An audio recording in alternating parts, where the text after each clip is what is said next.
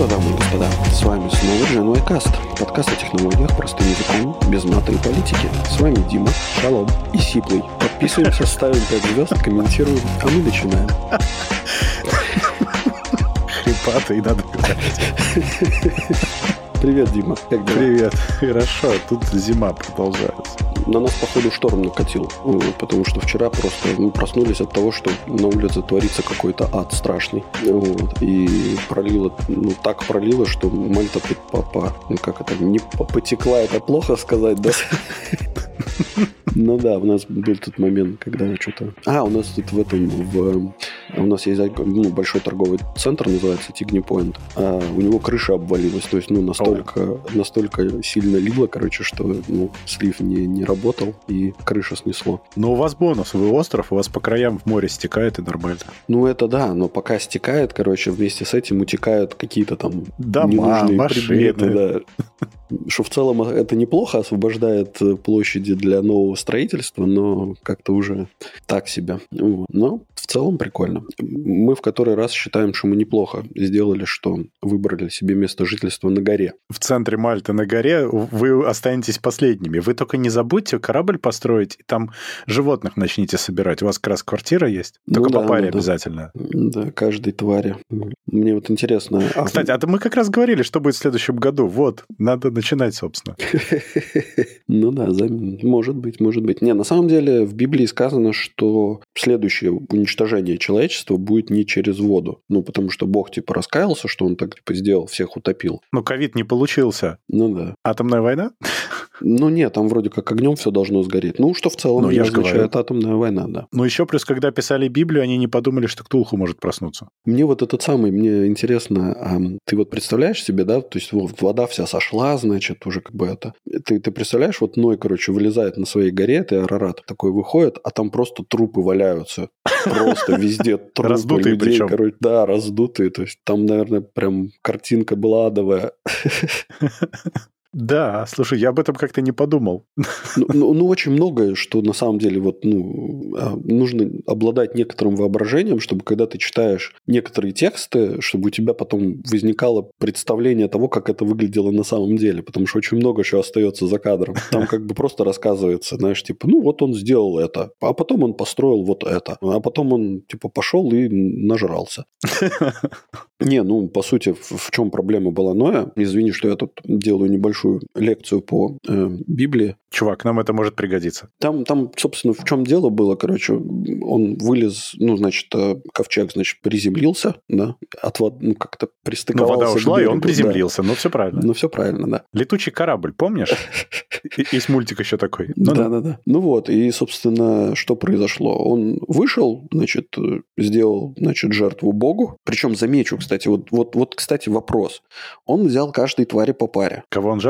Кого он жертвовал? Вот у меня Но... реально вопросы. Короче, ладно, хорошо, он, значит, он пожертвовал. Но мы же не знаем, какие животные еще были до этого, поэтому и не знаем. Ну, вообще в Библии очень много описывается животных, да, то есть э, даже ну, во времена, ну, типа, как вот в этот в промежутке книги между, ну, собственно, сотворением миром и, ну, как бы ноевскими похождениями, там как бы достаточно много, мне кажется, животных описано, но не суть не в этом дело. Но они просто тех, которые не остались, тактично не описали. Ну да. Так вот, к чему это, собственно, отец Ной, да, то есть он принес жертву Богу, а потом что он сделал? Правильно, он пошел и напился вина. Вот вот, и, ну, собственно, что, что, нормально. Но ну, надо же было как-то переживать увиденное. Да я уверен, что Ной был русским. Сделал дело, гуляй смело. Все.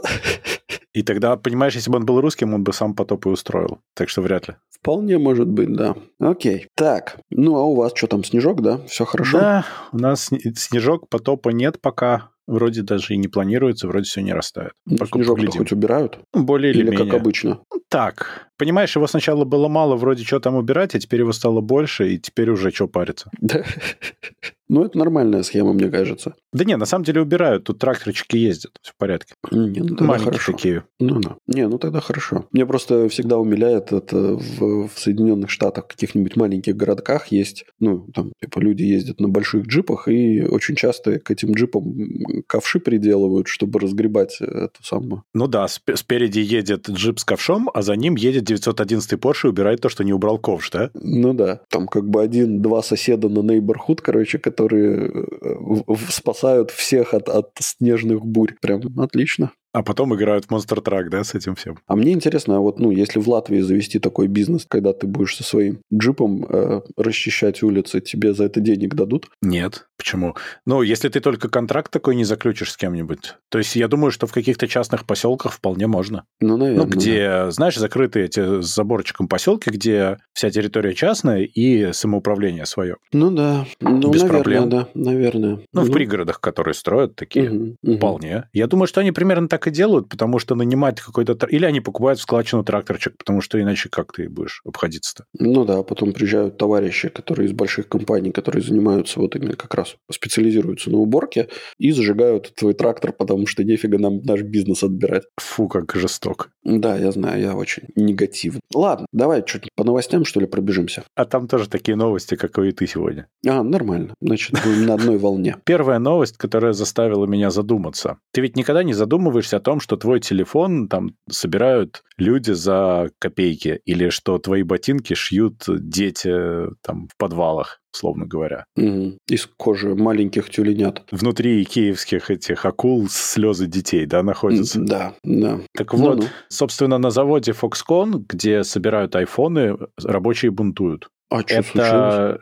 Да, что, что произошло-то? Это город э, Шэньчжоу, который называется iPhone City еще, ну, потому что там самое главное место по сборке. И там, как мы знаем, в Китае имеется zero tolerance политика к ковиду. Угу. Чуть что, сразу локдаун. Так вот, там с октября локдаун, совершенно отвратительные условия жизни и тем более труда, и платят им всего ничего. По тому, что я понял, как им платят, ну, им платят типа от 400 до 700 долларов в самом лучшем случае. В самом лучшем случае. Угу. Люди пытались мотать оттуда, ну, потому что так невозможно жить. Foxconn не растерялся и объявил найм. Это все октябрь примерно. Ну, потому что надо же как-то, собственно, ну, собирать да. айфоны. Людям они обещали 420 баксов за первые 30 дней, и через 60 дней еще столько же. Ну, как бонус за, собственно, то, что вы по этому найму экстраординарному пришли. Они получили что-то 100 тысяч заявок, если я правильно помню. Ну, то есть, видимо, там прям очень не очень с работой. Но когда люди пришли, собственно, работать, оказалось, что деньги не платят. Они в итоге сказали, что выплаты будут задержаны до следующего года. Первая выплата до марта, а вторая до мая. Не-не-не, в Китае так нельзя. Вот, а они не знали. Не-не-не, в Китае так нельзя. Во-первых, в Китае есть Новый год, который, если не ошибаюсь, в марте или феврале. Там люди за, за несколько месяцев готовятся, начинают к этому всему. Ну вот, а во-вторых, э, ну как... Конечно. Ну, Foxconn об этом, видимо, как-то не подумали. Они позже сказали, что это была вообще мискоммуникация, но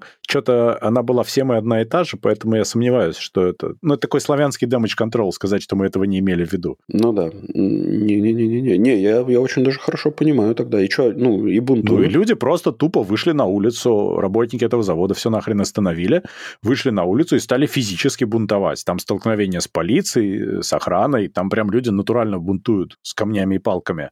Правильно. И кроме денег, собственно, причина и жуткие условия труда, локдауны, ограничения по ковиду и вся вот эта фигня. То есть это все вместе сложилось, но самое главное, это, конечно, финансовый обман. Mm, собственно, они не могут никак ничего с ними сделать. Я так понимаю, по толпе они все-таки не стреляют. И предложили в какой-то момент 1400 долларов примерно, это эквивалентно щедрой зарплате за два месяца за то, чтобы люди просто свалили с территории. Угу. Они предложили, ну, это в юанях, но в долларовом эквиваленте 1120 примерно долларов за согласие свалить и или уволиться, и еще 280 за то, что ты реально сядешь в автобус и свалишь нафиг с этой территории, наконец, уже, пожалуйста. Ну, то есть людям предложили по одному айфону? Ну, типа. Да, за то, что вы уедете. Ну, прикольно, да. Люди не особо куда-то собираются уезжать, потому что они вообще-то хотят работу и деньги, а не iPhone, ну, в денежном они эквиваленте. Вот это, вот все. это ничего не да. решит, потому что... Ну да, так э, больше тебе скажу. Так, во-первых, э, а, этот самый компания Apple вряд ли... Ну, мы в прошлый раз, помнишь, обсуждали, что они хотят перевести часть своих э, сборок в Индию. Да, они уже частично даже перевели. Ну вот,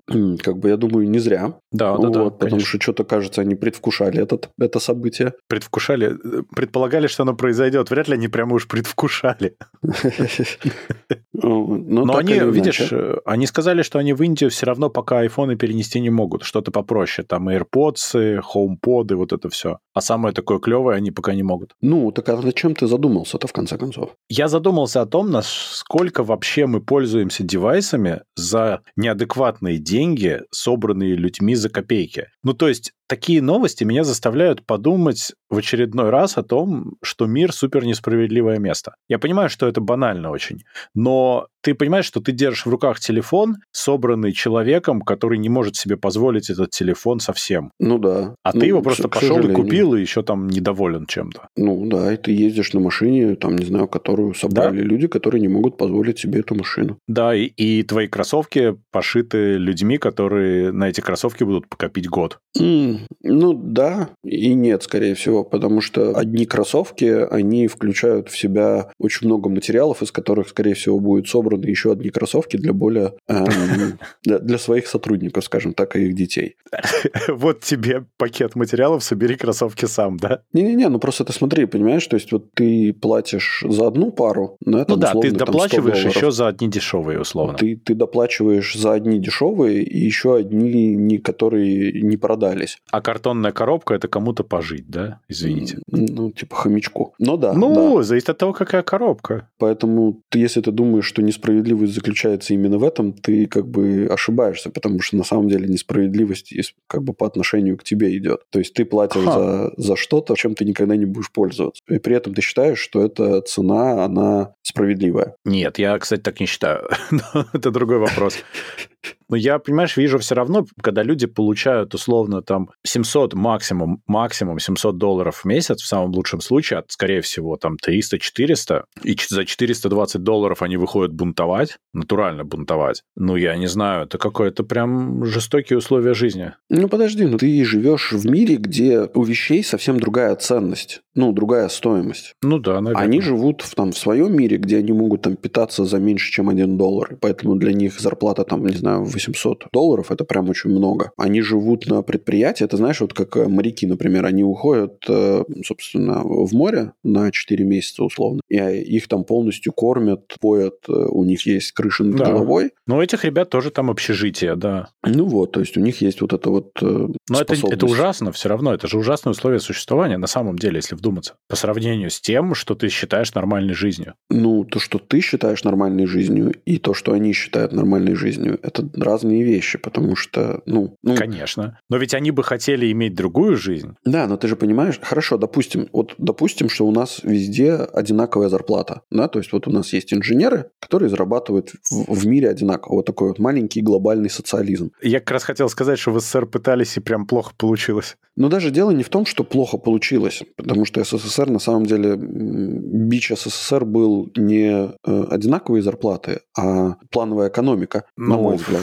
бич СССР – это плановая экономика и абсолютно некорректная экономическая политика в целом, потому что так не может быть. Такая схема работы не работает. Когда у тебя есть суперубыточные и минимально прибыльные параллельно с этим рядом стоящие предприятия, ты пытаешься одним балансировать другое. Ну, это да. такая огромная глобальная корпорация, и такое спланировать физически нереально. Ну, как бы они попробовали, масштабах. у них плохо получилось, короче. Ну, пока нефть была дорогая, у них ничего получалось, но потом стало все хуже и хуже. Траты увеличивались, нефть дешевела. Ну да, но не в этом, собственно, не к этому я веду, а к тому, что представь себе, сколько будет стоить твой iPhone, если в Китае зарплаты будут как у тебя. Ну, понятно, тогда я просто его не смогу купить, его можно будет только в музее выставлять. Ну вот, соответственно, получается что? Получается то, что мы все будем работать год для того, чтобы купить один iPhone, который... Ну, то есть, я не, я не говорю к тому, Большинство что... людей так и делает, если что. На самом деле, людей, которые просто такие, ой, что-то вышел новый iPhone, пожалуй, пойду куплю, такого мало. ну, не знаю, мне кажется,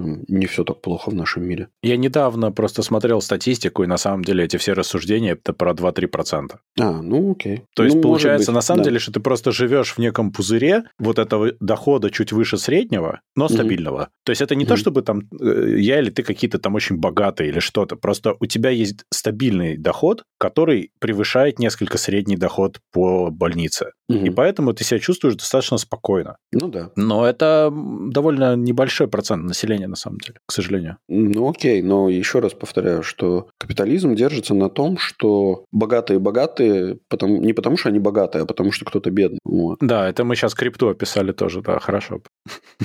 Наверное, ну, как мы тут да. в чатике обсуждали, да, что я не верю, что кто-то может так зарабатывать, ну что не веришь, но зато много потеряли. А, не, ну это, это да. Нет, ты, там на самом деле был другой вопрос, и я на самом деле считаю, что я правильно ответил а, по поводу, типа, кто-то изменил жизнь, а кто-то, типа, обанкротился. Но это тоже изменение жизни, поэтому я считаю, что здесь... э, Ровно 100% людей, работающих с крипто, изменили жизнь. Вопрос Да. только в какую сторону. Ну да, поэтому ого-го. Ну да. Ну, что я могу сказать? Во-первых, сейчас стало опасно покупать айфоны, произведенные в Китае. Потому что Там внутри написано маркером матное слово по-китайски. хитрые китайцы вполне себе могут э, что-нибудь испортить намеренно, чтобы нанести убыток своему проклятому этому капиталисту-угнетателю. И вполне себе можно купить айфончик, который будет немножко с дефектом. Вот. Который маленький, который на, на пер- первоначальном QA не, не было распознан. Вот. Но как бы там явно где-нибудь что-нибудь да вставлено не туда. Может быть и так, но как минимум э, цены пойдут не то что вверх, но, наверное, доступность пойдет вниз, скажем так. Ну, Будет так себе с возможностями купить. Ну, если доступность Паша пойдет вниз, то и, соответственно, цена пойдет вверх. Ну, Потому что в неофициальных магазинах, да. Ну, конечно, да. Ну, Но в если официальных он официальных- будет лежать, но там просто ничего не будет. Да, да, нет, ну, ну да, он будет типа как на... Ну, он на Типа, полке вроде есть, но. Когда-нибудь закажем, когда-нибудь сможем заказать, Ну да. когда-нибудь ну да. сможем привезти, и когда-нибудь вы его сможете получить. А типа у соседей, которые будут, скорее всего, той же самой компании, просто... э, Мы вот смеемся, а вот iPhone 14 Pro в Латвии, вот в официальном магазине, прийти и купить нельзя, можно только заказать, и он когда-нибудь приедет. Да-да-да. Да. Далеко ходить не надо, PlayStation тоже как бы... А, э, да, кстати, PlayStation тоже, да. Ты можешь заказать, и он когда-нибудь приедет, может быть. А если ты хочешь купить очень сильно, ты идешь в неофициальный и платишь сильно дороже и покупаешь. Ну да, ну да. Но это, видимо, те, кто заказали пачкой, потом положили на полку. Мгм. Вот негодяи. Негодяи. Ой, так. Поговорим о притеснениях Ага. и сумасшествии, А ну. и амнистии. Неужели про Твиттер? Да, окей. Ну, мы обречены. Но там как-то сбавляет Илон обороты. Видимо, он выдохся немножко. Устал. И на какую там, на четвертую неделю Илон решил отдохнуть. А ну, что Посмотрел он на Твиттер и сказал, что это хорошо. Да-да-да. Там, короче, я начну с таких небольших вещей, но смешных, а потом закончим уже большими. В общем, Илон опять передумал. Запустят они вроде бы 2 декабря три вида верификации. Теперь уже даже не два, а три. Угу. Началось все с одного, я напомню, который был до Илона. Окей. Будет синяя галка просто для людей, золотая для компаний и серая для правительственных организаций. Окей. И верифицировать они будут снова вручную. Сюрприз-сюрприз. Всего лишь сколько им понадобилось, чтобы понять, что автоматически не работает? Ну, слушай, мне кажется, что вручную там просто подтверждение, типа, ты, знаешь, это как, типа, сфотографируйте свою айдишку, сфотографируйте себя и сфотографируйте себя на фоне айдишки. А знаешь, как это работало раньше? В Твиттере была excel с верифицированными людьми. Туда добавляли людей на верификацию. Это все работало через Excel. О, прикольно. Да. И теперь, видимо, они возвращаются к best practices.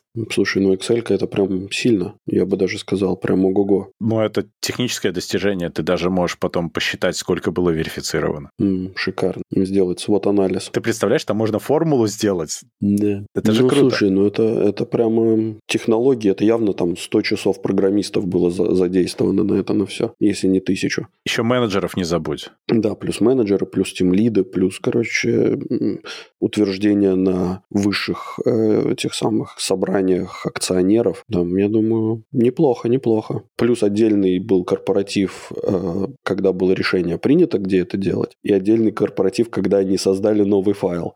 Ты знаешь, здесь какие-то, по-моему, при Илоне корпоративы такие, ну, не те, которые нам нравятся. Это корпоративы, где наказывают. Ага. Корпоративная порка. Да, приходите со своей плеткой. Ну окей, давай дальше. Дальше Маск изначально обещал же, что вообще в Твиттере будет глобальная анархия, которую он почему-то называл свободным слова, и будет сделан совет по модерации, который будет принимать решения по сложным вопросам. Теперь угу. Илон принимает решения на основании голосований в Твиттере, которые он сам запускает. Угу. В частности, он спросил, а надо ли сделать амнистию забаненных аккаунтов? Получил 72% за и сделает амнистию забаненных аккаунтов. Ну, там за исключением, может быть, каких-то, но непонятно каких. Какая интересная методика. Да. Ну, это, кстати, слушай, ну это неплохой социальный эксперимент. Я думаю, что все те самые социологи, которые занимаются э, исследованиями, особенно в сфере социальных сетей, мне кажется, у них будет очень интересный кейс для исследований. Там много денег выделят. Помнишь, был такой фильм «Холодное лето 53-го»? Если честно, не смотрел. Это Но... про момент, когда в СССР была амнистия. Окей. Okay. Ну вот. И, собственно, когда реальных преступников освободили. Ну, Я ни на что не намекаю. Не, ну слушай, Дим, не надо перегибов вот этих вот. Это не перегибы. Э, людей, понимаешь, в Твиттере банили, это был сложный процесс. То есть их реально банили за какие-то плохие вещи. За российские высказывания, за разжигание розни, за прям очень плохие вещи. И теперь Илон считает, что это окей. В принципе, можно вернуть как было. Это очень плохой социальный эксперимент. Более того, за ним однозначно после этого придут регуляторы. Ну, отлично. Мне кажется, Илон должен... Знаешь, вот это есть типа люди, которые учатся на чужих ошибках, а есть Илон. Вот. И... А в чем бы и нет? Это ты намекаешь, что он учится на своих или что он не человек? Я ни на что не намекаю, Дим. Все совпадения случайны. Да. Окей. Самое смешное, что Илон сказал, что да, вот он раньше обещал, и теперь больше так делать не будет. А почему? А потому что ему помешали не жидомасоны, как вы могли подумать, и даже не Иблис с сатаной, mm. как Медведеву, а непонятная большая коалиция политических и социальных активистов. Mm. Никто не понимает, о чем он говорит. Интересно. Правда. Да, да. Я вспомнил старый этот анекдот почему-то про это. Знаешь, э, Рабинович, э, значит, спрашивает, скажите, Хаймович, вы когда-нибудь напивались до чертиков? Нет. И я нет. А Цапирович, кажется, да. Я к нему давеча прихожу, чертики так и бегают. Неплохо, да. Хороший анекдот. Вот как раз вот, вот оно самое там и происходит, мне так кажется. Не, ну, слушай, опять же, мы не знаем всю кухню изнутри, и, возможно, там действительно есть какие-то чертики, которые бегают. Ну да. Но тут Илон также внутри показал, внутри себя и Твиттера, показал, что такое будет Твиттер 2.0, по его мнению. Угу. И эта информация утекла. Там будет, во-первых, какая-то хитрая модель рекламы, которая базируется на том, что ты делаешь. Но это, кстати, интересная идея. То есть, если ты с каким-то брендом взаимодействуешь, там читаешь твиты, что-то там нажимаешь, то ты будешь видеть, соответственно, подходящую по контексту рекламу, это окей. Это звучит как вполне такой рациональный шаг. Если это получится сделать, вполне. Нормальная контекстозависимая реклама. Нет, потому что это делает... Это можно продать рекламодателям. Это можно продать рекламодателям, но только большим и крупным, потому что все остальные маленькие быстренько утекут в небытие. Все и так ушли, поэтому надо продать кому-то большому. Я думаю, что его интересуют большие сделки. Его не интересует 3 миллиона маленьких, его интересует несколько больших таких китов. Whales, ну, может быть, да. Как это, да. Которые, собственно, что-то дадут вообще этому всему. Я думаю, так. Mm. Тем более, что он сейлсов увольняет как не в себя. Ну да. Вот. Okay. Э, второй пункт – это видео. Это более длинное э, видео, которое можно будет загружать. Тут же э, он же писал, что типа гениальный твит несколько недель назад. Он спрашивал, типа, что а что в Ютубе такого, что людям нравится, что мы не можем сделать в Твиттере? Буквально. Ну да. И, ну, и, круто. И что? Ему ответили или нет? Да, ему ответили, и Маркес Браунли написал, что все-таки YouTube, типа, это главная видеоплатформа, сорян. На что Илон написал, это пока. О, какие... Ну, ты же понимаешь, да. Mm-mm. М-м. Это мне напоминает разборки во дворе чуть-чуть. Нет, ну, его самоуверенность, конечно, заслуживает похвал, но что-то мне кажется, что парень э, берет на себя слишком много. Но это еще не все. Он обещает также шифрованные личные сообщения. Но это, кстати, было бы рациональным. Это было бы неплохо. Хотя не очень понятно зачем, но многие хотят. Э, в какие-то моменты проскакивали слухи, что будут аудио-видео звонки, но это уже совсем из разряда идиотизма. Угу. Длинные твиты, но это фактически возможность, как в Телеграме, пихать внутрь статью. Это, в принципе, в чем-то может быть неплохо, наверное. Ну, то есть, такая спорная идея, но медиум, встроенный в Твиттер, что-то такое. Я вот просто сейчас открыл запрос Гугла по поводу Илона Маска, и меня интересовало, сколько же ему лет. И оказывается, ему 51 год. Угу. И у меня вопрос, это типа кризис среднего возраста у южноафриканцев так э, проявляется? Да, просто у него золотая цепь, и мотоцикл уже есть, ему надо что-то еще. Ну да. Ну, конечно. Ну, окей, Ну, просто не каждый южноафриканец может себе позволить купить Твиттер, видишь, а он может. Он отыгрывается за всех сразу. Ну, это да. как Нео, он воюет за нас всех. Это смешно, да. Ну окей, окей. Ну, даже не знаю, что тут откомментировать. Да, релаунч э, Twitter Blue, но это мы уже поговорили, угу. и Payments. Около Payments картинки не было никакой, но Payments будут. Тут mm. еще, кстати, мы когда говорили про амнистию, надо понимать, что за это могут также выкинуть и из App Store, и из Google Play, потому что Twitter может начать опять нарушать политику магазинов приложений по контенту. Mm-hmm. И это будет тоже отдельный веселый прикол, потому что это будет мгновенная смерть Твиттера. И, собственно, помнишь, один из главных ребят из Apple удалил свой Twitter-аккаунт в какой-то момент этих всех сумасшествий? Да. No. И этот главный дядя, это вообще-то главный дядя, который руководит App Store. И вот это вот был такой красный флаг для Илона. Возможно, он его заметил, потому что это один из тех нескольких людей, которые держат в руках судьбу Твиттера на самом деле. Потому что как только Твиттер удаляют из App Store и из Google Play, Твиттер можно закрывать и расходиться. Ну, слушай, мы же не знаем, по какой причине товарищ удалил свой аккаунт. Может быть, ему просто не приемлет вот этой вот свободословия, как э, хочет Илон. Конечно. Я же говорю о том, что если они начнут нарушать реально политику, их могут грохнуть, и, хотя бы даже на время. И это будет большая беда. Будет, однозначно, да. Илон тут что-то высказывался, что он тогда сделает свой телефон, но это посмешнее, чем конкурировать с Ютубом. То есть телефон-то он может сделать, но толку-то с этого. Да телефон-то может сделать каждый. Да. Не в смысле телефон. Ну, конечно, но это же безумие, это же так не работает. Мне кажется, он считает, что у него слишком, ну, то есть у него достаточно денег на все вот эти грандиозные проекты, которые он, собственно, затеял. И при этом он, кажется, забывает, что наличие денег – это не все. И не гарантия успеха в принципе. Да. Ну, окей. Эм, хорошо. А теперь самое смешное. Во-первых, увольнения все-таки продолжаются, но некоторым людям предложено вернуться или не уходить, и им предложили даже повысить зарплату до 100 тысяч долларов, некоторым из них. То есть, видимо, поняли, что все-таки беда какая-то происходит. При этом в какой-то момент Илон сказал, что увольнение закончено, и мы начинаем найм, но увольнение продолжил. Подожди. Эм, вот тут у меня ступор, потому что, насколько я понимаю, в Штатах э, до 100 100 тысяч долларов получают, ну, джуниоры какие-нибудь. В месяц? Ну, в смысле? А, до 100 тысяч долларов в месяц? А, окей. А, не, я просто думал в год, как бы я уже привык, что в год считать. Нет, а нет. В месяц это прикольно. Вот.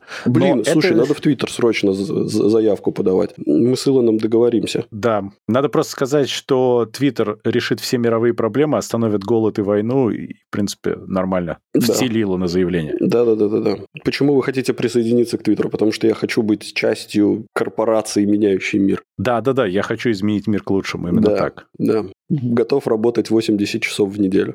Типа того. Я и так и работаю 80 часов в неделю, что нафиг поменяется? Почему вы хотите присоединиться к компании? На прошлой компании мне не давали работать 80 часов в неделю. И еще платили какие-то вонючие овертаймы, да. еще выше этого. Да. Но самое забавное, что Илон инициировал регулярные, почему-то поздние вечерние код-ревью, причем он требовал, чтобы люди на них приезжали, приходили, прям прилетали в Сан-Франциско. Угу. Но, как выяснилось, эти код-ревью вовсе не технические, и после одного из них Илон гордо сфотографировал доску, на которой базово было нарисовано, как работает Твиттер, что мгновенно все откомментировали как, типа, Твиттер для чайников. Ну, come on.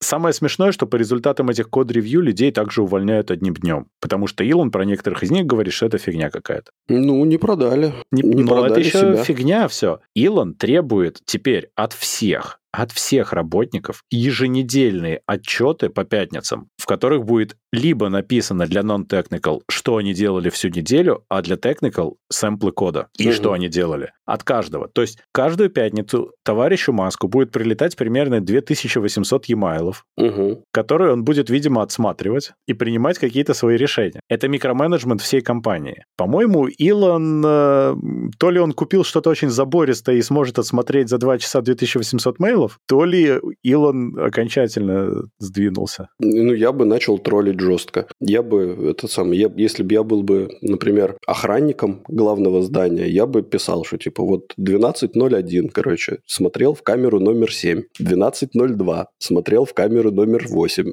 Ну, ну да. Есть еще вариант, знаешь, как в курсовые, когда запихивали фрагмент книги, страницу на пятую, на полстраницы, угу. чтобы узнать вообще, это кто-то читает или нет. И ну, иногда да. выяснялось, что никто этого никогда не читает. Конечно. Или знаешь, этот, как э, была книга э, какого-то товарища, где, ну, условно говоря, там, типа, Иван сел на лошадь и поскакал, короче, и, и там тыгдын, тыгдын, тыгдын, тыгдын на 10 страниц. Ну, примерно такое его и ожидают. Да, вот. И, или там, знаешь, это... Э, я писал код, класс, класс, класс, класс. Да, если бы я был бы уборщиком, я бы там, знаешь, там мыл второй этаж. Нашел такие-то грязьки и список. Да, задокументировал, да. Да, отковырял три жвачки с подоконника, приложены отдельным заказным письмом. Да-да-да. Смотрите, все сохранил. Да-да-да. Ну, в общем, это какая-то бред и анархия, по-моему. То есть чувак не очень как-то понимает. Но тут интересно, я скидывал, были эти описания, еще у нас в чате товарищи скидывали, откровения бывших сотрудников SpaceX, как устроен SpaceX. Помнишь? Угу. Там есть, собственно, Илон, который дает бабки и пиар. Есть реальные люди, которые делают реальные сложные вещи, а между ними находится слой менеджмента, который изолирует нормальных людей от Илона и руководит Илоном. Ну, нормально. Теперь нужно... Вот вся проблема заключается в том, что Илон ворвался в среду, которая была не готова к Илону. Да, и нужно теперь, чтобы прокладочку сделали между, собственно, работой и Илоном, и тогда все вернется в норму. Да-да-да. да. Чтобы его изолировали в отдельной стерильной комнате от всего вот этого. Чтобы чтобы, ему все нравилось, и он отстал от реальных людей, которые делают реальную работу. Ну да, да. Я думаю, что так приблизительно это и работает. Вот такой вот инвестор. С такими интерпренерами. Вот уж да. Ладно. Может, хватит Ладно. уже про Твиттер, надоел он. Хватит, хватит. Мы тогда можем коротко сказать о том, что явно нас слушают в Амазоне, ага. потому что они затеяли снимать сериал по FTX мини-сериал по банкротству и жизни этой биржи, угу. которая, кстати, банкротится очень красиво, там прям веселая история, мы как-нибудь, наверное, еще обсудим, насколько там была анархия и насколько деньги распределялись вообще хаотично и без какого-либо вообще контроля. Но самое смешное, что продюсеры и режиссеры части серии будут братья Руссо, которые делали фильмы из вселенной Avengers одни из самых лучших. То есть это будет экшен-фильм, да? Да, я себе представляю вот этого вот Сэма Банкмана, который летает в костюме Айронмена. Достает из своей прекрасной шевелюры дротики с ядом э, в виде... И кидает в конкурентов. Да, да. А HQ FTX — это такое высокое здание, наверху буковка А, то есть, простите, F. Угу. В принципе, можно взять ассеты из Avengers, наверное, и чуть-чуть перелицевать, они все равно все нарисованы. Ну да, что там в целом. И потом прилетает Binance в виде большого зеленого мускулистого создания. Да. Делает смеш. Делает щелчок Binance Smash. А, ну, с пальцами, но тогда у него должен быть большой сиреневый подбородок. Ну да. Ребристый такой. Прекрасно, по-моему. Ой, ну что делать? Что могу сказать? Конечно же, нас слушают. Идеи наши крадут. Странно, что не Netflix, да? Может, у Netflix сейчас это небольшое затишье. Взяли за какой-то проект. Или не успели просто, знаешь, за, запатентовать, так сказать. За, застолбить место не успели. Да, да, да, возможно. А возможно, Amazon предложил больше. Вот, ну, знаешь, там есть же эти, которые наемные сценаристы. И сценарист просто взял и отправил в Netflix и в Amazon. Ой, не тот имейл, извините. Да-да-да. Причем как бы, даже, даже не меняя там, знаешь, там Dear Netflix и отправил в Amazon. Вот. И Amazon сразу такие, о, типа, о, Netflix будет, нам пришла, прилетела такая прекрасная возможность переиграть Netflix. Давайте срочно предложим ему денег. Ну, в общем, звучит неплохо, да, потому что история, по-моему, шикарная. Это удивительная история совершенно фантастического подхода к деньгам, я бы так сказал. Как-то вот mm. прямо так, как не надо. Да, слушай, если бы не вскрылось, то до сих пор бы функционировали. Некоторые государства так функционируют, и ничего, нормально. Ну да, все нормально. Ну хорошо. Раз уж Amazon и раз уж и убытки, то Alexa стала для Amazon, как пишут, колоссальным провалом финансовым. Интересно. Вроде как убытки подразделения до 10 миллиардов только в этом году. То есть сама по себе Alexa не создает revenue stream. Сами устройства продаются по себестоимости или ниже, чтобы втянуть людей в экосистему. И в итоге получается, что при огромной аудитории, при в целом более или менее доминировании на рынке, но по цифрам получается очень, очень большой процент, угу. то все равно убытки велики. Мне кажется, что на самом деле это не совсем корректная оценка. То есть если смотреть по деньгам, получается, что да, вроде как подразделение Alexa дает убыток, но по факту оно привлекает огромное количество людей, дает колоссальный поток данных, которые очень ценны, и на самом деле привлекает людей в экосистему. Сама по себе Alexa — это двери в экосистему, а не источник прибыли. Ну, в целом, да, я тоже считаю, что это нечестная оценка. Но это подразделение, которое тратит деньги, чтобы остальные подразделения зарабатывали деньги. Вот как-то ну так. Ну да, это, это маркетинговый отдел, грубо говоря. Ну, опосредованно маркетинговый. Да, То есть это сервис, да. который тебя втягивает вовнутрь. Ну да. Но это как, э, скажем, ладно, iPhone может быть не очень хороший пример, потому что iPhone тоже генерирует существенную прибыль, очень существенную, но тем не менее iPhone является втягивающим элементом в экосистему. Дальше ты начинаешь покупать остальные девайсы и сервисы, потому что ты уже как бы пользуешься этим сервисом. Угу. Здесь то же самое. Ты покупаешь устройство с Alexa, тебе нравится, ты покупаешь еще, еще, еще, потом ты начинаешь пользоваться подписными сервисами, пользоваться магазином Amazon и так ну, далее. Мне кажется, ты изначально пользовался магазином Amazon, просто это становится более... Это упрощает твою задачу. Это становится твоим магазином по умолчанию. Ну да. В принципе. Если раньше это был один из вариантов, то сейчас это, ну, окей, вот логично же все сходится. Ну да, да. Причем в Европе, наверное, это не так э, хорошо работает, а в Штатах я прям уверен, что ты просто закидываешь, там, говоришь, занеси мне в список, э, там, купить молоко, купить там еще чего-нибудь и так далее. Она все это быстренько аккумулирует в один список и тут же тебе говорит, может быть, давайте уже сразу отпроцессим. Да-да-да, конечно. Так это очень удобно, действительно. И Amazon же запускали и магазины уже тестовые без продавцов автоматические. Угу. Это на самом деле очень классная идея.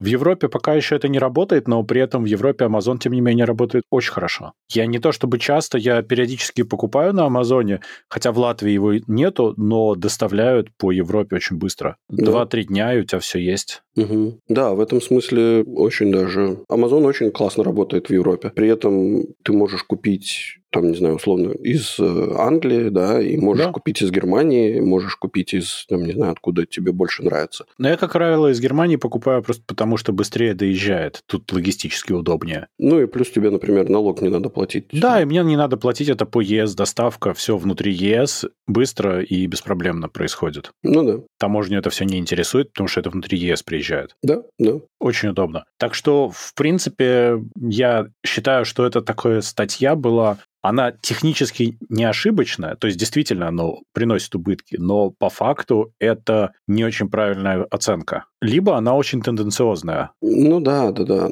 Опять же, непонятно, с какой целью написана эта статья. Возможно, просто какому-то журналисту попали в руки данные отчета какого-то, а в самом Амазоне они не так считают. В самом Амазоне, как в любой большой корпорации, они считают два раза, я думаю. То есть они, конечно, знают, какие отделы дотационные, какие прибыльные, угу. но при этом у них есть общая матрица, в которой понятно, что окей, это идет сюда, это кормит вот этих, это кормит вот этих, и в итоге вот у нас финальная картина нашего бизнеса, нарисованная в виде там графа красивого, где все понятно, как работает. Угу. Просто ну, да. э, эта штука занимает свое место в этом большом графе бизнесов. Ну да, да, да, приблизительно приблизительно так и есть. Это так же, как сами по себе Kindle, книжки, да? Сами по себе устройства, они продаются за недорого. Они прям, ну, совсем недорогие. Угу. Но ты немедленно начинаешь покупать книги много онлайн, ты немедленно начинаешь пользоваться амазоновскими сервисами тоже, и тебя, в принципе, тоже затягивают вполне успешно. Да, да, так и есть, так и есть. Ну, раз уж мы говорим про затягивание, тут есть вот пример, как не надо. А ну, что такое? Ну, автомобильные бренды же у нас регулярно пытаются брать деньги за подписку на разные части твоего автомобиля. Да. Tesla за подогрев сидушек и еще там чего-то. BMW пытались за CarPlay и, как его зовут, а, Android Auto, да, называется. Угу. Вот за это они пытались брать годовую подписку, но это не взлетело, потому что, ну, это уж прям совсем нехорошо, у всех остальных бесплатно. Теперь Mercedes решили тоже так сделать. Но это, возможно, в связи с тем, что продажи новых автомобилей сейчас падают, но все-таки рецессия имеет место. Угу. Но они в двух машинах, Mercedes EQ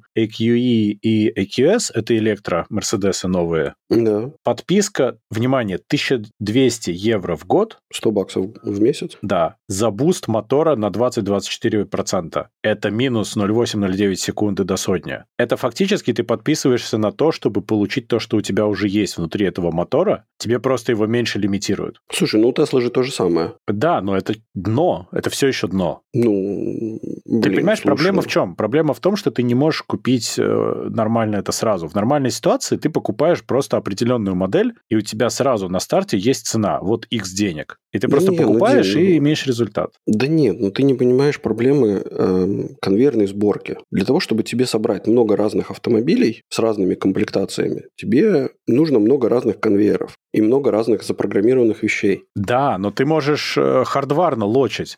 Понимаешь, они здесь лочат софтварно. Я понимаю, о чем ты говоришь, им дешевле собирать все одинаково, а Ну лочить да. на программном уровне. Но здесь они делают что? Они лочат программно, и ты покупаешь анлок. Ну, а чем можно проблема? лочить физически и продавать тебе как разную комплектацию. Ай, да ну слушай, ну как ты залочишь э, физический электромотор? Ну а как ты залочишь программно, понятно, но это тоже до поры до времени, пока не найдутся желающие разлочить. Ну так подожди, так от хардва- хардварного лока ты тоже не, не застрахован. Сколько этих самых машин с с двигателями внутреннего сгорания, на которые ставят чипы и так далее. Конечно, но ты хотя бы можешь официально пойти и купить за дороже то, что ты будешь иметь сразу. Ну, то есть у тебя есть условно в салоне вот там набор цен, которые репрезентуют разные комплектации. Это не значит, что этого нету в машине в любом случае. Но ты хотя бы сразу честно платишь. А, то есть, получается, у них нету, типа, не подписки, а как это сказать? эм, One-time purchase. One-time purchase нету? Не, А, не, ну это тогда порнуха, конечно. Так вот я об этом и говорю. Проблема в том, что ты должен платить подписку обязательно. Вот это вот плохо, это тупо. Сказал человек, который пользуется Netflix. А, нет, есть разница. Точнее, не, не Netflix, подожди этим, а Google премиумом. Во. А, ну премиум, YouTube он, премиум. во-первых, э, позволяет мне не смотреть рекламу. Я вместо того, чтобы платить своим временем, плачу своими деньгами. Так здесь то же самое. Да-да-да, я быстрее доеду, да? Конечно. Вот. Во-вторых, он мне дает плюшки типа background play, и там на семью это все. Не, ну там есть какие-то свои плюсы. Плюс, понимаешь, в чем дело? Я не могу купить какой-нибудь YouTube премиум one time навсегда, потому что там есть инфраструктура, которой нужно э, работу. То есть все эти онлайн-сервисы требуют постоянную поддержку инфраструктуры. Работу программистов, работу админов, работу железа, обновление железа и так далее, интернет-соединения. А что конкретно требует электрический Мерседес, который ты уже купил от Мерседеса? Наверное, ничего. Строительство новых э, тех самых Мерседесов. Но это на тебя, как на покупателя текущего Мерседеса, крайне мало влияет, правда? Крайне мало влияет. Но ты не забывай, что для того, чтобы электрический, твой электросамокат можно было заряжать, вот, нужно для этого готовить инфраструктуру. Часть денег этих, возможно, будет уходить на субсидирование электро этих самых э, заправок. Ты Вот, против кого поэтому воюешь, я не понимаю. Я, вообще не воюю, на самом деле. Что? Я исключительно за мир. Я просто, понимаешь, я могу представить, что это действительно им за этим и нужно. Им нужен постоянный revenue стрим, не зависящий от сиюминутных покупок машин. То есть проблема автоиндустрии в том, что когда ты покупаешь машину, все, ну, отношения с тобой по большей части закончены. До следующего желания купить новую машину. Не, подожди, сервис. Ну, сервисы там какие-то, я не знаю, обслуживание, но это все детали уже. Это уже мелочи, правда? По сравнению Ну, с покупкой знаю. машины. Как мне кажется, что... Да нет, слушай, ну... Я не знаю, кстати, как в Латвии, но мне кажется, что э, сервис автомобиля это где-то, наверное, от 5 до 10 процентов уходит на сервис в 5 лет. Может быть, если ты покупаешь автомобиль, у которого сложности. Вот когда ты покупаешь новый автомобиль, тебе нужно раз в определенное время приезжать на регулярное обслуживание по гарантии, да? Ну да. И само обслуживание в- впрямую денег не стоит, но там стоят расходники, замена всяких мелочей, вот такое, Конечно. да? И я точно не плачу за это 1200 в год, ну прям 100%.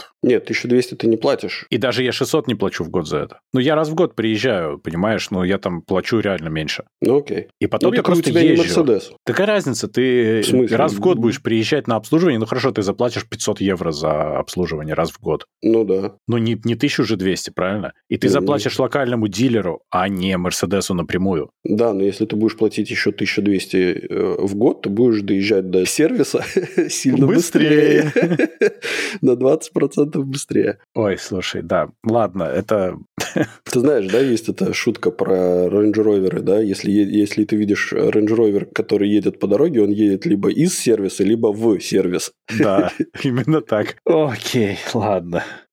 Доезжать быстрее это богато. Хорошо, ладно, пусть будет. А еще был прекраснейший... Э, я не раз упоминал, мне кажется, это все дело в подкасте. Был прекраснейший запись телефонного разговора между клиентом компании Porsche в Украине и сервисной поддержкой, ну, не поддержкой, а как это, э, чувак звонит, спрашивает, типа, как вам понравился сервис? И он такой, очень, очень плохо, мне очень не понравилось. Да, да, да, я помню, да. Да, и там такой, если бы я был бы, а если бы я был бы, одни, типа, бедным человеком с одним паршом?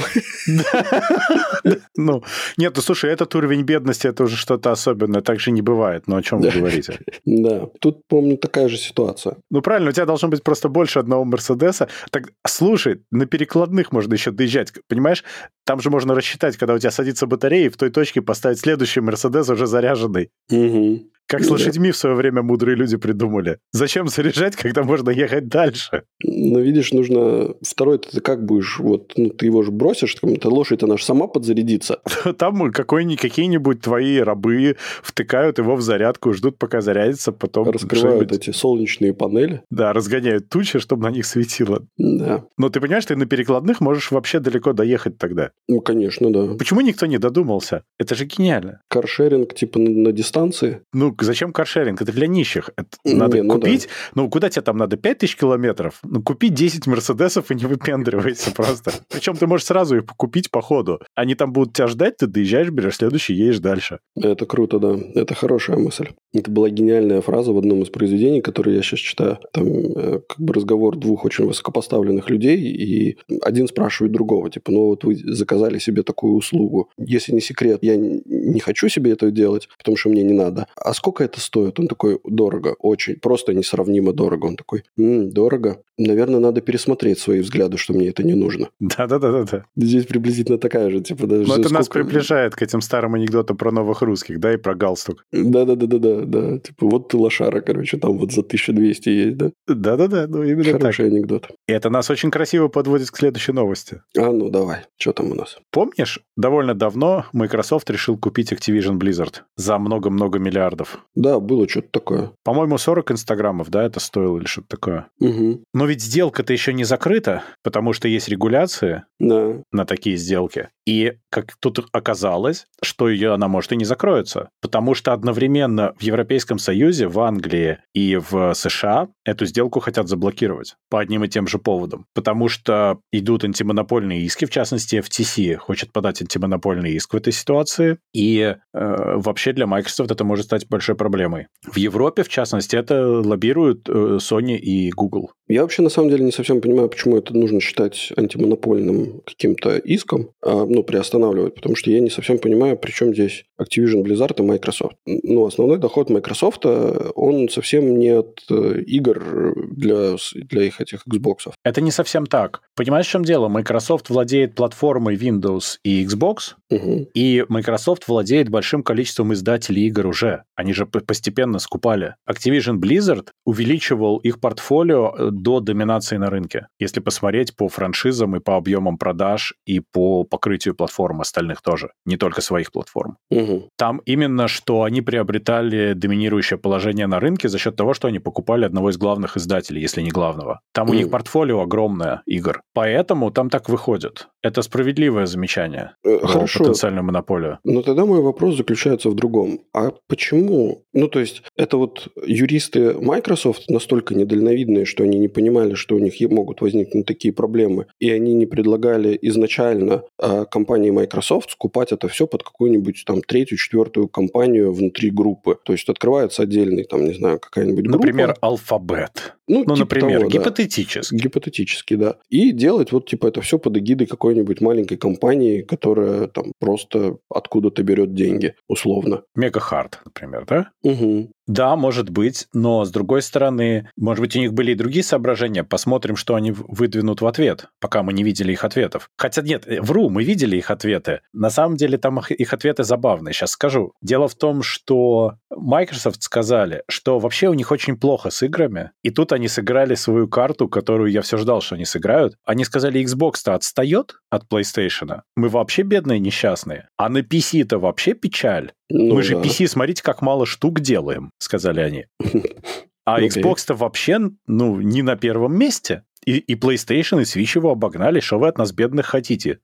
Ну да, что за, за ущемление прав? Тут пришла. Sony и сказала, что если вот это все закончится, то Call of Duty больше не будет на PlayStation. И все поклонники PlayStation сказали, слава богу, этого говна не будет. Ну, знаешь, мне как-то вообще не важно, если она там или нет, но есть, я так понимаю, большое количество людей, которым важно. Это одна из игр, продающих консоли. Но, понимаешь, Sony параллельно кинули под автобус Electronic Arts, потому что они сказали, что это неповторимый Call of Duty, а вот EA пытались сделать Battlefield, и так ничего и не смогли сделать хорошего. М, То есть они заодно проехались катком по партнеру. Ну да, такое. На самом деле для Microsoft и Activision Blizzard это плохая вещь, потому что сразу в трех местах, то есть FTC в США, э, CMA э, в UK, это Competition and Markets Authority и, собственно, Европейская комиссия, они тоже против этих, этой сделки, и они будут расследовать. Это надолго, и это усложняет жизнь в любом случае. Ну, с другой стороны, эти самые ребята, которые э, бомбят в Diablo, какой сейчас уже, третий? Третий хороший. Да. Но вот пока они бомбят в Diablo 3, э, никто не запустит руки в их карманы, э, помимо Activision Blizzard. Да, там с Blizzard отдельные скандалы, скандалы на скандалах,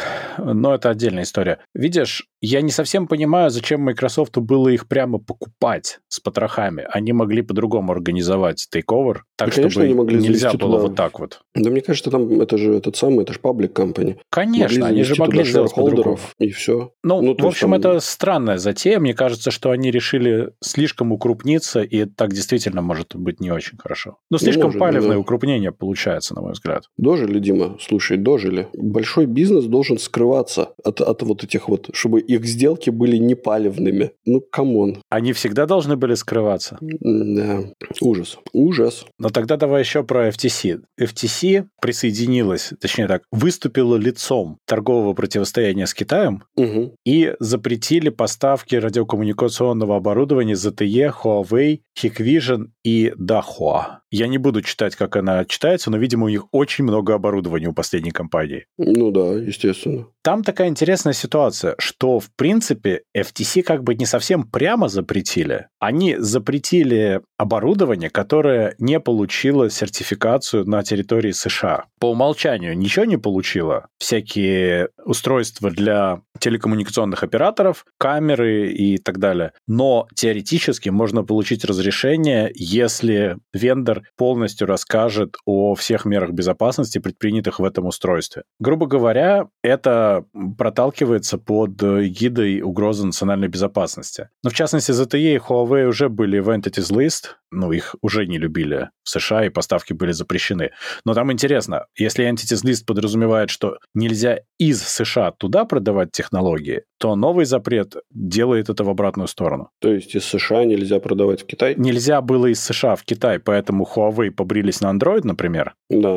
а, сейчас типа, запрет нельзя. в обратную сторону, да, и требуется получать специальные разрешения на конкретные группы товаров, чтобы их мочь поставить в США. Слушай, ну я считаю, что это исключительно борьба каких-то заинтересованных американских бизнесов э, с их китайскими конкурентами. Абсолютно По-другому точно. Это, по-другому Абсолютно это точно. никак не выглядит. э, И просто сейчас ребята, которые быть вот эти вот большие бизнесы, они просто получили поддержку у Конгресса какого-нибудь э, США для того, чтобы вообще перекрыть воздух китайским поставщикам. Ну да. Мы с тобой в самом начале, когда мы начали вести подкаст вместе, мы с тобой обсуждали этот вопрос на примере 5G. Конечно, конечно. Причем сейчас же США еще больше инвестируют в своих производителей электроники с требованием производить на территории США Мгм. и не поставлять в другие страны, в частности, вот в Китай, например. Да. Ну, не во все другие страны, а в те страны, которые им не нравятся. И это логичное продолжение. Они прямо хотят запретить поставлять оборудование тех, с- кто составляет конкуренцию. Тогда не останется вариантов, ты покупаешь обязательно локальных производителей. Ну да, в конечном итоге пострадает Европа, потому что Европа прогнется под США,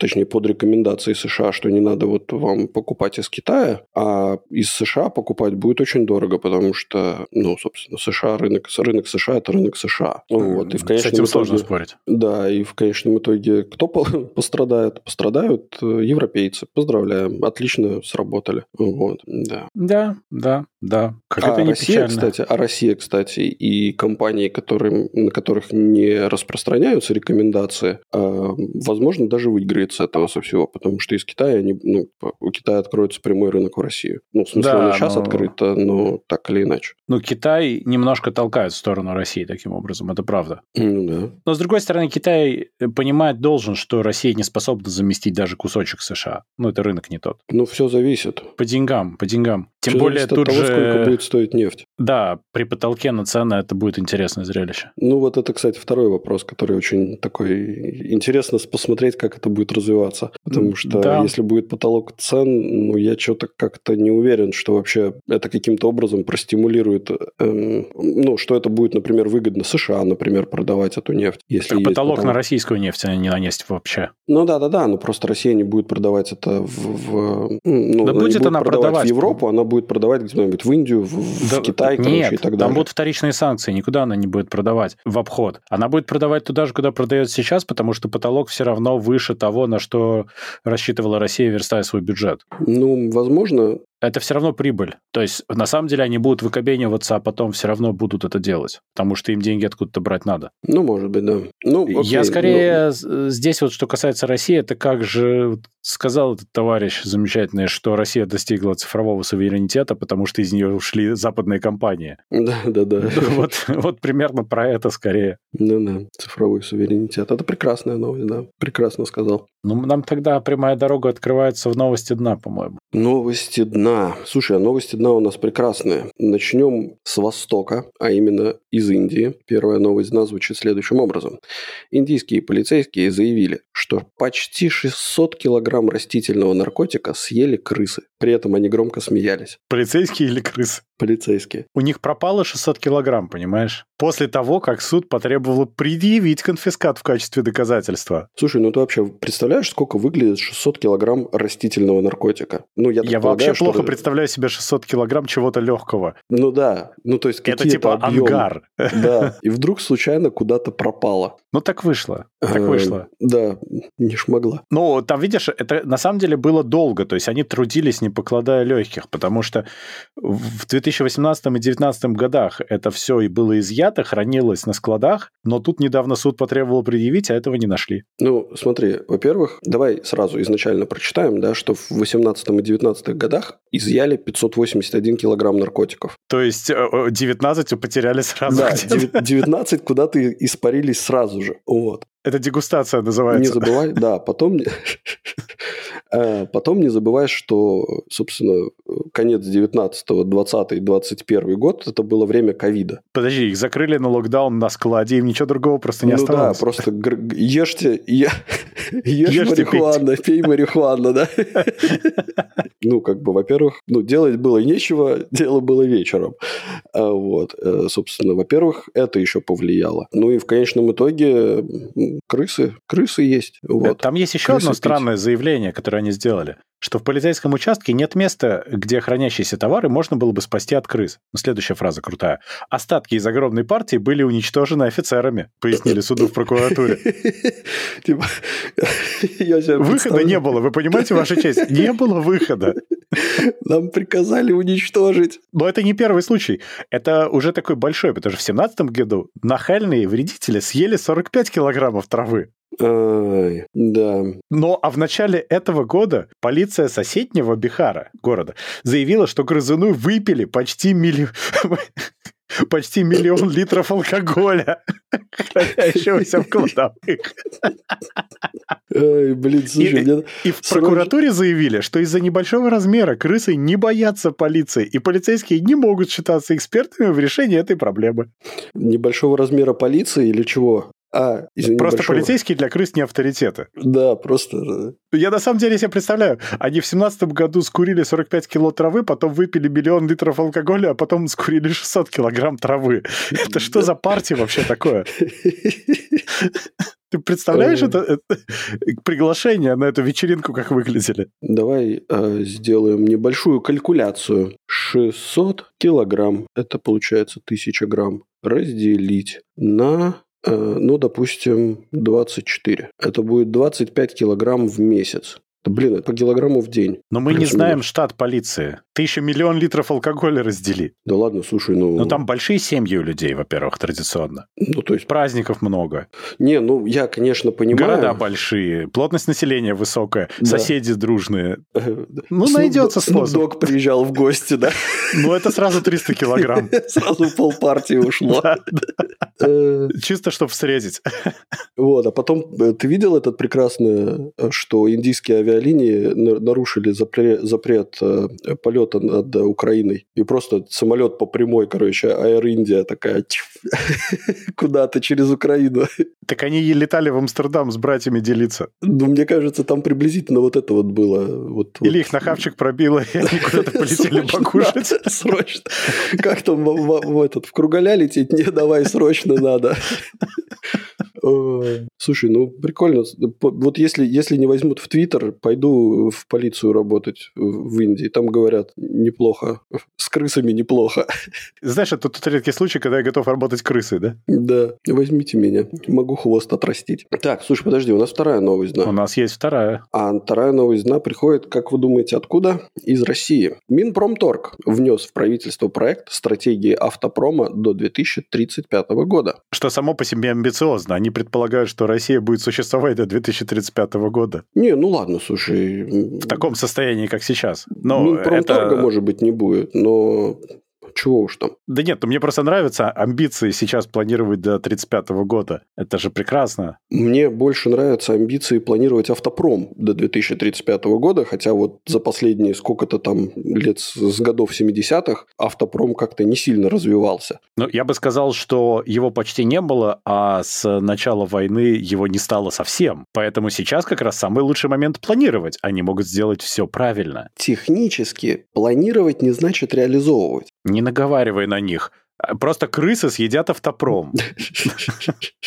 Как выяснится. 600 килограмм ведь, э, автопрома. Да, технические эксперты же не являются экспертами по борьбе с крысами, поэтому ну, с них как бы спрос маленький, вы чего? Да, возможно, перед, э, собственно, мы можем предположить, куда делись 600 э, килограмм растительного наркотика из предыдущей новости, потому что... Нет, нет, у них же кокаин, ты что, они же тоннами кокаин, ну как так-то? Кокаин – это тоже растительный наркотик, если что. Черт, да, я не подумал об этом. Хотя ладно. Э, короче, в общем, к чему это все э, мы тут поклеп наводим на Минпромторг? Они на самом деле сделали очень как бы, правильные стейтменты и выставили очень стратегически распланированные цели развития. Во-первых, стоимость. Да? Основной целью развития автопрома в России до 2035 года станет обеспечение конкурентоспособности на мировом рынке. И на эти цели потребуется... Извините. И на эти цели потребуется 0 0,5-0,6 триллиона рублей. Что-то мало, нет? Пацаны вообще планировать праздники Подожди. не умеют. Подожди. ну, во-первых, да. во-первых, какая-то странная сумма. Типа, с чего вдруг? А во-вторых, приоритетными направлениями станут разработка собственного двигателя внутреннего сгорания. Во-первых, у меня вопрос, а типа, а сейчас они какими пользуются? Не своими, потому что они пользуются, если что. А чьи, чьи, чьими? Ну, вот так. Неловко вышло. а также разработка автоматической коробки передач, системы АБС и ЕСП. А также подушек безопасности и ремней безопасности. Хотя, казалось бы, ну черт возьми, ремни-то вы могли уже сделать за эти годы. Надо разработать. Видимо, кстати, на разработку ремней безопасности и, и, и планируется потратить 0,5-0,6 триллиона рублей. Также планируется локализовать топливную систему, электродвигатель, сопутствующую электронику, ключевые элементы, подвески, кузов и чипы. То есть они просто признали, что они не умеют делать автомобили и не знают, из чего они созданы. Теперь они сделали список примерно, из чего они созданы, и теперь они к 1935 году планируют изобрести автомобиль. Вот как это надо читать. Ага. Ну, я тебе сейчас это самое скину в чатик, короче, в наш общий в телеграмчике. Но они буквально пытаются изобрести автомобиль к 1935 году. План по созданию коробки автомата. Да. Вот. Действительно. После того, как опубликуем, э, можешь использовать. Дарю, так сказать. Ну, это же как троллейбус из буханки хлеба примерно. Да, да, из катышков. Из катышков шахматы, не путай. Слушай, много хлеба, много катышков. Это Можно и троллейбус сделать. Вот. Это, по-моему, они максимум, что они сделают, если они выкурят и выпьют все это, они сделают троллейбус. Помнишь, как это? Э, залезьте в ванну, наденьте на голову колготки, положите на веревку. Занавески. Поздравляю, вы троллейбус. Да, кстати, это хорошее было. Да. Слушай, ну, что я могу сказать? Во-первых, цели амбициозные. Очень, да. Оживить мертвое, собственно, это достойно, особенно за 10 лет, или сколько это получается? Э, с за, за 13 лет. За 13 лет, за 12 лет. Вот. Оживить что-то неживое, как бы уже неплохая цель. Вот. Ну, первым они сделают трактор и разгонятся до 280 км в час, я так понимаю. Батька, молодец. Я даже знаю, под чем он ехал, что ему так казалось, что он так быстро несется. Думаешь, это к нему летали? Это, да. Нет, это, там, там совсем другие наркотики, бро. Хотя да, то, что курили в Индии, оно успокаивает, да, ты прав. Что еще? Самое главное, денег-то они хотят потратить почти ничего. Вот. Да потому что здесь все понятно. Ну что там, смотри, в мире столько машин делается, что мы машину, что ли, не сделаем? Все же понимают, как это работает. Да и денег почти не надо. Да, но... Это же все очевидно, Нет. буквально все понятно. Угу. Но так или иначе, мы, мы хотели бы, чтобы в 1935 году Минпромторг отчитался, сколько реально денег они потратили на вот это вот обеспечение конкурентоспособности на мировом рынке автомобилей. Ты прямо как этот сам, как юристы говоришь, что этот новый закон про иноагентов абсолютно против прав человека и против Конституции РФ. И там один юрист сказал, что вот он как раз начинает, когда этот закон действовать, он говорит, я уже все подготовил, я схожу в Конституционный суд, подам. Угу, угу. Его спрашивают, так это, ну вы же понимаете, да, реакцию? Он говорит, конечно, понимаю, но мне же интересно посмотреть, как они будут выкручиваться. Э, на что его собеседник говорит, действительно, как художник художника, понимаю вас. Не, ну да, ну а что, я полностью за. Но что-то вот эта вот сумма 0,5-0,6 триллиона рублей, она какая-то... Я не знаю, мне кажется, Минпромторг даже двигаться не стал бы из-за такой суммы. Я ну, думаю, типа, что они просто, э, ну, где-то к 35 году, году объясняют, что крысы съели план, поэтому они ничего не смогли сделать. А остатки денег уничтожили офицеры. Ну, так получилось. Если, кстати, вот возвращаясь на секунду к Индии, если я представляю, когда прокурор спрашивал, где доказательства, там эти ребята пытались объяснить, знаешь, и, типа, прокурор, на меня смотрите. Типа, почему у вас правый глаз в правый верхний угол, а левый в левый нижний угол смотрит?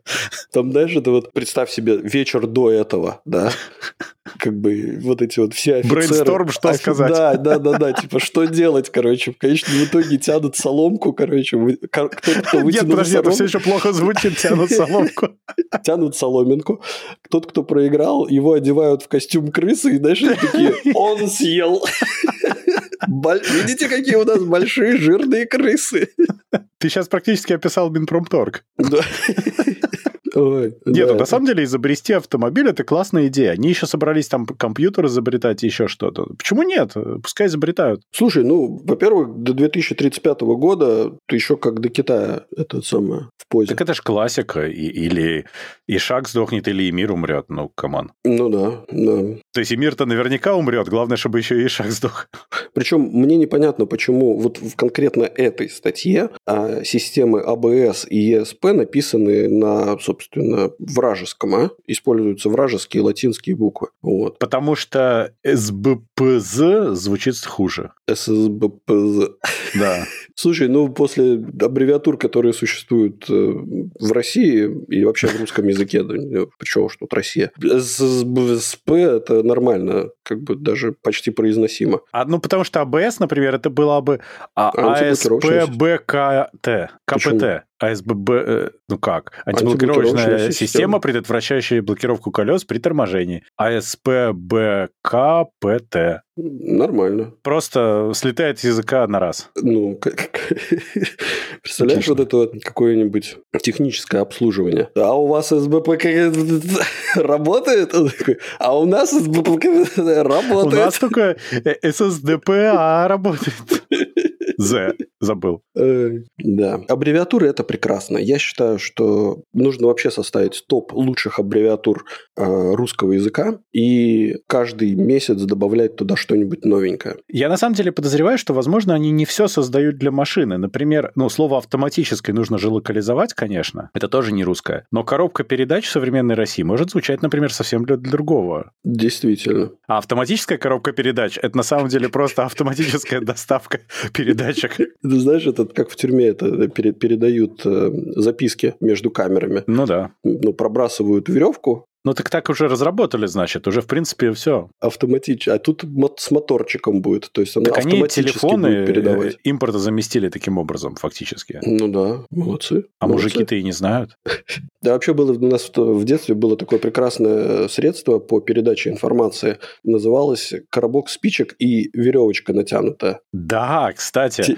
Между прочим, не нужны. Между прочим, я сильно подозреваю, что это отличное решение для российской армии на фронте. Да. Более того, если я, кстати, враги запарятся бегать и обрезать веревочки. И, и хрен же поймаешь, да, хрен же подключишься. Перехваты сойдут на нет, можно сказать. А, да. Кстати, ну, а ты, кстати, не пробовал никогда, вот если взять как бы вот этот вот коробочек э, с ниточкой да. и на него наверти, на, навязать еще один э, как бы коробок с ниточкой. Э, можно ли прослушку организовать? Можно ли сделать конференц-звонок? Нет, это же шифрованный пир-ту-пир канал, ты чего? С автоудалением сообщений. Да, интересно, интересно. Его, кстати, нельзя, потому что он э, слишком секьюрный. Ну, я говорю, надо проверить. Гражданин майор жалуется. На этой замечательной новости мы с вами прощаемся. Подписывайтесь на наш подкаст по ссылке в описании. Или ищите нас на всех подкаст-площадках интернета. Рассказывайте о нас вашим друзьям, врагам, коллегам и просто людям на улице. Ставьте нам хорошие оценки и оставляйте ваши комментарии, которые будут греть наши сердца всю эту неделю до следующего выхода вашего любимого подкаст-шоу Gen Cast. А если вы хотите поддержать этот проект, то вы можете это сделать, став нашим патроном по ссылке в описании. Сегодня вместе с вами думали, куда же делись остальные килограммы растительного наркотика Дима из Латвии. Пока. И хрипатый с острова Мальта. Всем пока-пока.